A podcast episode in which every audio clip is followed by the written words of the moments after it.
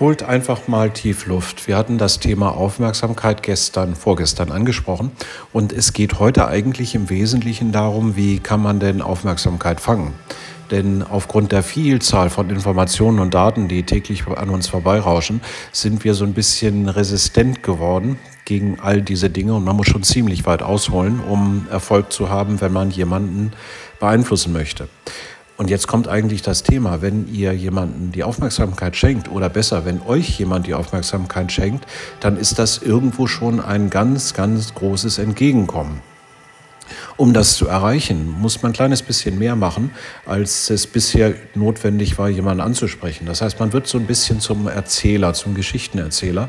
Äh, und das ist, denke ich, auch ganz wichtig, das zu wissen. Wenn, gerade wenn wir etwas verändern wollen, dann ist es irgendwo schon ein Zwang, äh, mit den Menschen, mit denen wir etwas verändern wollen, eine Story zu entwickeln, die ja durch das Gehirn, durch die Vielzahl der Informationen dann wirklich noch durchgeht.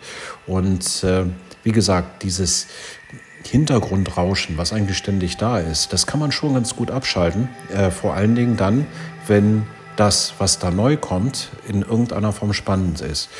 Das kann spannend sein, indem man äh, ja, sich einen Horrorfilm anguckt. Das kann spannend sein, indem man eine tolle Geschichte erzählt bekommt. Oder es ist ganz besonders dann spannend, wenn es den Menschen persönlich angeht und ihn irgendwo zwingt, sich selber in Frage zu stellen und Veränderungen einzuleiten.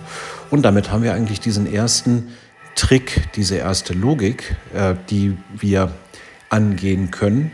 Denn das, was ich jetzt gerade mit euch mache, das ist auch schon eine Veränderung und ich habe eure Aufmerksamkeit, zumindest diejenigen, die mir zuhören, und damit verändere ich euch schon ein ganz kleines bisschen. Und ich hoffe, das gelingt mir auch weiterhin, denn die nächsten Tage wird es noch ein kleines bisschen mehr um das Thema Gehirn, Veränderung, Aufmerksamkeit und am Ende Lösungen gehen.